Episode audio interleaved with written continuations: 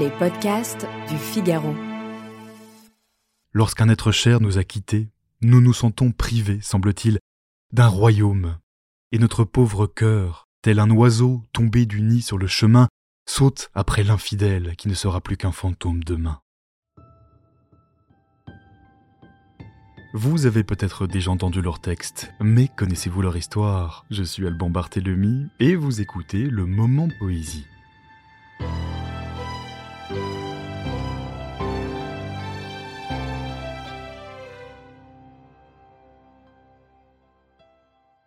De la poésie, bonjour. Il fait partie de ces poètes s'étant offert de leur vivant le magnifique plaisir de se faire oublier. C'est du moins l'avis de l'écrivain André Breton.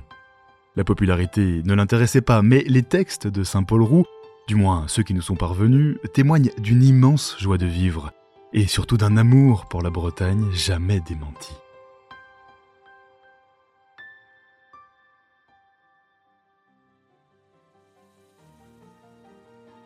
Saint-Paul Roux, Pierre-Paul de son vrai prénom, est né le 15 janvier 1861 à Marseille. Son père est huilier, sa mère ménagère. Très tôt, il est envoyé pour ses études à Lyon. Il se met à l'écriture. Il a 15 ans à peine lorsqu'il fait représenter Raffaello le pèlerin, une pièce écrite de sa main. Il écrit des poèmes aussi publiés dans des revues diverses et variées, preuve que notre homme possédait très tôt en tout cas les secrets de son art. Son bac en poche, Pierre-Paul s'engage tout d'abord dans l'armée au sein du 141e régiment d'infanterie, et puis, soucieux de rassurer ses parents, il monte à Paris pour faire des études de droit. Ces études seront bien vite abandonnées. À la place, Pierre-Paul se met à fréquenter avec assiduité le salon du poète Stéphane Mallarmé, un homme pour qui il a la plus grande admiration. C'est d'ailleurs grâce à lui qu'il rencontre celle qui deviendra sa femme, Amélie Bellorget. Alors qu'il vient d'avoir 32 ans, il fait paraître sous le pseudonyme de Saint-Paul Roux la première édition d'un grand recueil de poèmes en prose appelé Les reposoirs de la procession. parallèlement, il travaille sur des pièces, et certaines vont connaître un vrai succès, mais cela n'est pas suffisant. En 1895, Saint-Paul Roux quitte Paris en raison de difficultés financières.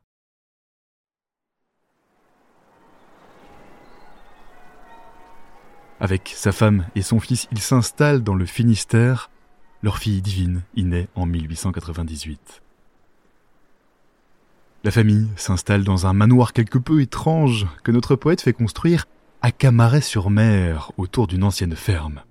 Imaginez un manoir avec huit tourelles face à la mer. Dans son cabinet de travail, Pierre-Paul accumule progressivement un nombre considérable d'écrits. Il a l'ambition un peu folle d'élaborer une œuvre totale qui répondrait à tous les sens.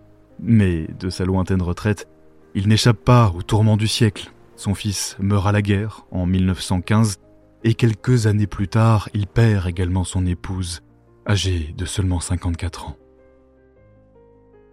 Elle m'avait suivi pour servir de son sourire merveilleux, mon destin de poète, mais au fond va, c'est moi qui marchais dans son miraculeux sillage. Jusqu'en 1939, Pierre-Paul, ou plutôt Saint-Paul Roux, continue à publier dans La Dépêche de Brest divers poèmes en prose et en vers. Les acteurs principaux de ces textes sont les oiseaux, les pierres et les êtres qui peuplent son univers. Ne croyez pas que je m'ennuie dans une telle solitude où je vis parmi les idées, ces jolies filles de l'absolu, et aussi parmi les intrépides goélands, élevés par ma fille. En 1940, la guerre frappe à nouveau à sa porte. Quelques jours après l'arrivée des premières troupes, un soldat allemand investit le manoir de Camaret-sur-Mer. Il prétend chercher des parachutistes cachés. Les choses tournent mal. Il tue Rose, la gouvernante, et blesse grièvement Divine avant de s'enfuir. Trois mois après ce drame, la demeure est pillée, les manuscrits de Saint-Paul Roux sont déchirés, certains brûlés. Notre poète comprend qu'il lui sera impossible de reconstituer son ouvrage. Un immense désespoir l'envahit. Il est victime d'une crise d'urémie et meurt à l'hôpital de Brest le 18 octobre 1940 à l'âge de 79 ans.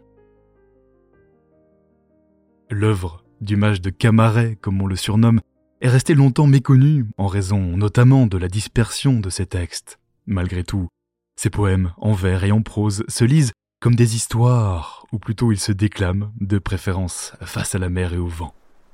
Il faut dire que chez cet artiste sensible, la vie et l'œuvre auront toujours été étroitement mêlées.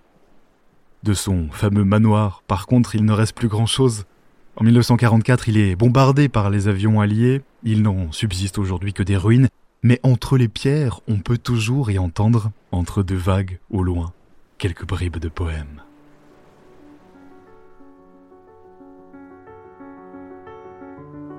Un texte de Saint-Paul Roux, Lide pour Z. Lorsqu'un être cher nous a quittés, nous nous sentons privés, semble-t-il, d'un royaume, et notre pauvre cœur, tel un oiseau tombé du nid sur le chemin, saute après l'infidèle qui ne sera plus qu'un fantôme demain. Lorsqu'un être cher nous a quittés, notre âme, pour le retenir, alourdit de ses yeux la fugitive écharpe du sillage, et nous gardons en nous toute la peine, afin qu'il ait toute la joie sur son visage pour le revenir. Lorsqu'un être cher nous a quittés, comme à nous-mêmes manque un diadème, à chaque chose il manque quelque chose, au soleil un sourire, une brise à la mer, au bois un rossignol, à la terre une rose. Lorsqu'un être cher nous a quittés, nous nous disons qu'il reviendra peut-être un soir, et nous restons près du portail à voir passer désespérés tous les mensonges de l'espoir.